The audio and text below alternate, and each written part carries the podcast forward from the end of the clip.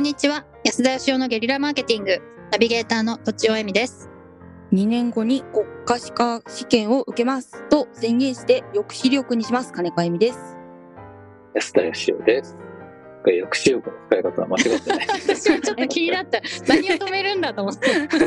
私のサボりを止めるんですよあそういうことかそうです合ってんだなじるゃんほ合ってるよ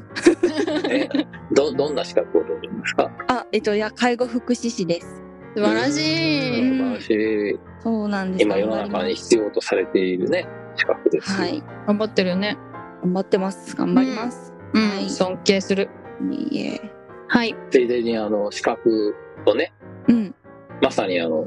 そういう話をシャローチ先生とやってたんですけど、はいはい、うんあの、国家資格はやっぱ強い。あーだけど、国家資格取る人は、あの、やっ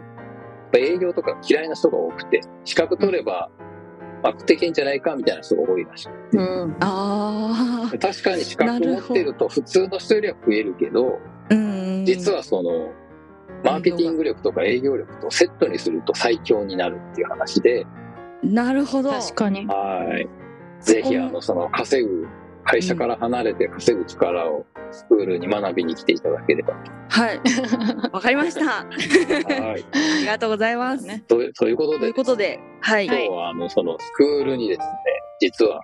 土尾さんが先生として来ていただけることになわったーいとやいうことをやっ、えーあの世界に向 けて説明したい確かにすみませんリあコーさせていただきまして前に初めてこのポッドキャストでお伺いした時もちょっと私も行けるんですかみたいなことは話した覚えがあるんですけどはい、はいそれで実際に思わずあのはい、なと。はいやらさせていただきたいとすごい恐縮してるあの そんなに恐縮してだ からあのそもそもはいそもそもねあのこの学校はあの、まあ、組織とか会社から給料をもらわなくてもね自分でお客さん集めてきたりとか自分で商品作ったりして、まあ、食べていくスキルを身につけるっていうそういうコンセプトなんですよね。まあ、はい素晴らしいで広くそのそうやって食べてきた方を先輩先生としてまあ集ってましてうんで都庁さんも興味持ってくれたんでいろいろ聞いたんですよ。はいうんなんと、とちおさんは実はですね、もともとエンジニアな、あそうですね。そうです SE ねというの大大か大システムエンジニア大は大い、大シス手テムエンジニはい、ア。ええしかもなんかね、実はすごい稼いでた。ねうんどうなんでしうょうんうん当時はでも今そのスキルを持って今も働いてたらめっちゃ稼いでたらしいですよ。 そうですよはね。い、はいまあ、だけど、そのまんまやって収入を上げていくということに疑問を感じたわけですよね、まずね。そうですねなんか、うんどうせ働くんなら中身を好きなことにしたいなと思った、うんあいろいろあるんですけどそれが結構大きい理由ですねはいそれそれが何歳ぐらいの時ですかそれが29歳の時ですねすごい。もう結婚してたんですかまだですうん、おうそうなんですね。そうなんだはいとちおさんってすごい早く結婚してたイメージがあったんですけあど。違りうますね本当ですか早く結婚したかったんですけど ね、そうですねはすいいません。いえいえいえはあんまいりそこは突っ込まないように。どっちでもいいです けどはいで、そうまあ、です書くことが好きで書くことを仕事にしたいと思ってやったわけじゃないですか。はいそうなんです、ねでも世の中に考えてみたらライターさんってこう溢れて、うんうんねあの、日本語を書くって誰でも、誰でもとは言いませんけど、多くの日本人はできちゃうわけで、日本語喋れるみたいなもん。はいそうなんですよ、でも日本語喋れたらアナウンサーになれるわけじゃないし、はいうん日本語が書けたら、ね、それで食っていけるわけじゃないんで、うんうんうんまあだからライターって名乗るのは簡単なんですけどね、資格がないんですけど。そうなんですよはい、あでもそれでその会社にも所属せず、うん食っていくって結構大変だと思うんですけど、はい ーうんとちおさんはどうなんですかって聞いたら、実は結構稼いでたという話を聞きまして、うんそそえうえそうですかねはいいや、僕のあの想定よりはるかになんか、あいやすいませんでしたってそう感ですじでか。一番いい時を言ったんですけど、はいは一番いい時いはい 一番いい時は確かにちょっと良かっね、すごいですね。た。はいはすい、ごいですねそうです。まあでも、その今もね、あの、そのパツンパツンになんか働くんじゃなくて、自分が働きたい時間を何時間ぐらい働いてどのぐらい稼ぐかっていうのを決めてね、なんかしっかり稼いでらっしゃるんではうい、んすごいなと。すごいですねそうですね。まあ正確にはあのあれですね、最初に会社に入って。えっと、修修行期間みたいのがあるのではい。その後フリーになったという流れではありますけれども、まあ、はいまあでも、話聞いてるとそれは最初からフリーな感じするんですよね。会社に入ったっていうのかな。あだからまあな業んか務委託みはたいい、な感じですよね。そうなんですよあんまり、うんあの雇用っていう感じじゃなくてはいそれ会社に入ったって多分あんま言わないと思う。 そうです最初の半年半年10ヶ月ぐらいは雇用でしたね えその後うんあの全部歩合制でこう契約専属契約みたいな感じになりました、うんはいなるほどね。そうですねはいまあ、それであの、いろいろね、独立されてから稼げるようになるまでのいきさつとか、いろいろお伺いしてたわけですけど、はいまずはとにかくあの、安くてもいいからいっぱい仕事取るとか、はいああの、だから仕事やりながら仕事を覚えるにはすごくいい仕事なんだな、確かに聞いてて思ってです。はいはい今だから本当にあのね、悪く言えばブラックな仕事でこぎ使われるっていうか、一文字何円みたいなね、そういう世界じゃないですか。いや、一文字ないじゃなくて、千文字何円とかですよね。でもいや結構1文字な何円みたいな1文字1円とかいう仕事もなんかやっぱりまだ溢れてますね結構溢れてますよはいね。い、はいや、だから、あの、うん一歩間違えるとブラックになりそうな働き方じゃないですか。ずっとそれやってたうらんそうなっちゃいますよねはい、ねだけど、スタートとしてはそれがすごくいいんだとか、だけどそれをずっとやっていくと、どっかで行き詰まるんで、途中で切り替えなくちゃいけないとかね、いろいろあの、はい取材した時に部長さんが教えてくれたじゃないですか。はいはいあのあたりの話が、この、これからやる人にとってはすごくためになるんじゃないかと思って、ああまあえ、つまりはい最初はスキルつけながら、あの、仕事をこなすってことですよね。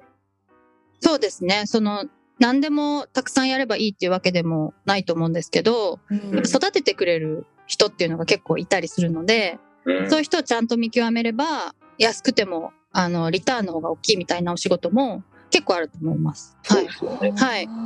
で僕はだから、あの、すごいなと思ったのは、まずそこを割り切ってやることと、それをうんうこう、途中でピタッとこうやめて、はい。なかなかやめれないですよね、それで食ってるとね。やめれないあ、そうですね。。はい。やめうてん単価上げていくには、いきなり今のお客さんにね、値上げっていうのは難しいと思うんですけど、はい。怖いまでずすね自分でお店を作り、うんまあ自分で値段決めなくちゃいけないって言ってたじゃないですか。あ、そうですね。値段ねをまず決め、それ安田さんの教えでもあるかもしれないですけど。あ、そうです。はいはいやはすいごいなと思っいて。やいや。 そうですね。単価を上げるには、確かに自分で決めるしかないっていうのはうんありますね。はいうんあと、あともう一個ね、あの、僕が、なるほどと思ったのは、その発信をたくさんしてるじゃないですか、途中さんってね。で、それが、あの、やっぱり、ド新規のお客さんをね、たくさん集めるために普通発信するんですけど、うんまあ、新規の問い合わせも来るけど、むしろその既存のお客さんの、そのリピートとか紹介を増やすっていうことが目的だっておっしゃってたんで、はい。うんそこを意識してわざわざこう配信する人ってなかなかいないんでね、なるほどなと思いました。はいはい。おーそれはまあ、そう後付けみたいなもんでもあるんですけど、すごくそのリピートには役立ってるなと思ってて、フリーランスにでいると、廃業したんじゃないかとやっぱ思われるっていう か、今もやってんだっなるほどけねっていうのは、あの、ん自分が発注する時も気になったりするので、うん時々思い出してもらうの大事だなと思ってます。はい。で、まあ、あの、まあ話を聞いて先輩先生やってほしいなと思ったわけですけど、はい。あの、都庁さんがね、その紆余曲折してやってきた、その今まで至る道を、うん。今もう一回やり直したら、3分の1ぐらいの時間でできちゃうんじゃないかという気がしてですうね。んうん。まあ、自分でもね、無駄だと思ってたこととか、と、それから、いや、もう一回やり直してもここはやった方がいいっていうのが見えると思う。確かにそうですね。はい。はい。あとね、僕はあの、もともとエンジニアじゃないですか、都庁さんってね。うんやっぱ理系の人ってやっぱすごいこうロジカルに物事を考えるんで、文章を書くのが結構うまいんじゃないかと思って、都庁さん整理するの上手じゃないですか。あ、ありがとうございます。はい。でも文章が結構ロジカルで、まあ理系っぽいまでは言われないですけど、ロジカルで整ってって分かりやすいみたいなことは結構言われること多いですね。うんはいねなので、そのライティングの学校ってたくさんあると思うんですけど、はいコ。ピーライター志望の人っていうよりは、そのなんかエンジニアさんとか理系の人で、はい。で文章を書くのは好きだけど、職業として考えてなかったと、全然。うん。うん。だけど、そのなんか社内文章とか、なんか説明書きとか、なんはかいそういうのを書いたらすごい得意、上手だ、みたいな、わかりやすく書けるみたいな、なんか理系の人の副業として、バッチリ合うんじゃないかと思いまして。はいはいうん。そういうマニュアル書くの得意みたいな人は向いてると思いますね。はそうい。ですよね。はい。なので、そういう人に、あの、ぜひ来てほしいな と。はい。来てほしいです。よえろーしとくお願いします。し7月スタートでしたよね。まだ日程決まっはい。てない。 7月。はい。あスターでトもしたいですもう、あの、そろそろ日程は決まる頃なんで配信の頃には。はい。すね。はい。なので、ぜひ、サイトで見てみてください。はい理系のお願い方し、ます特に募集中です。はいということ募集中で、で本す日は以上です。ありがとうございました。ありがとうございました。本日も番組をお聞きいただきありがとうございました私たち3人でギブの実験室というオンラインサロンを始めることにしました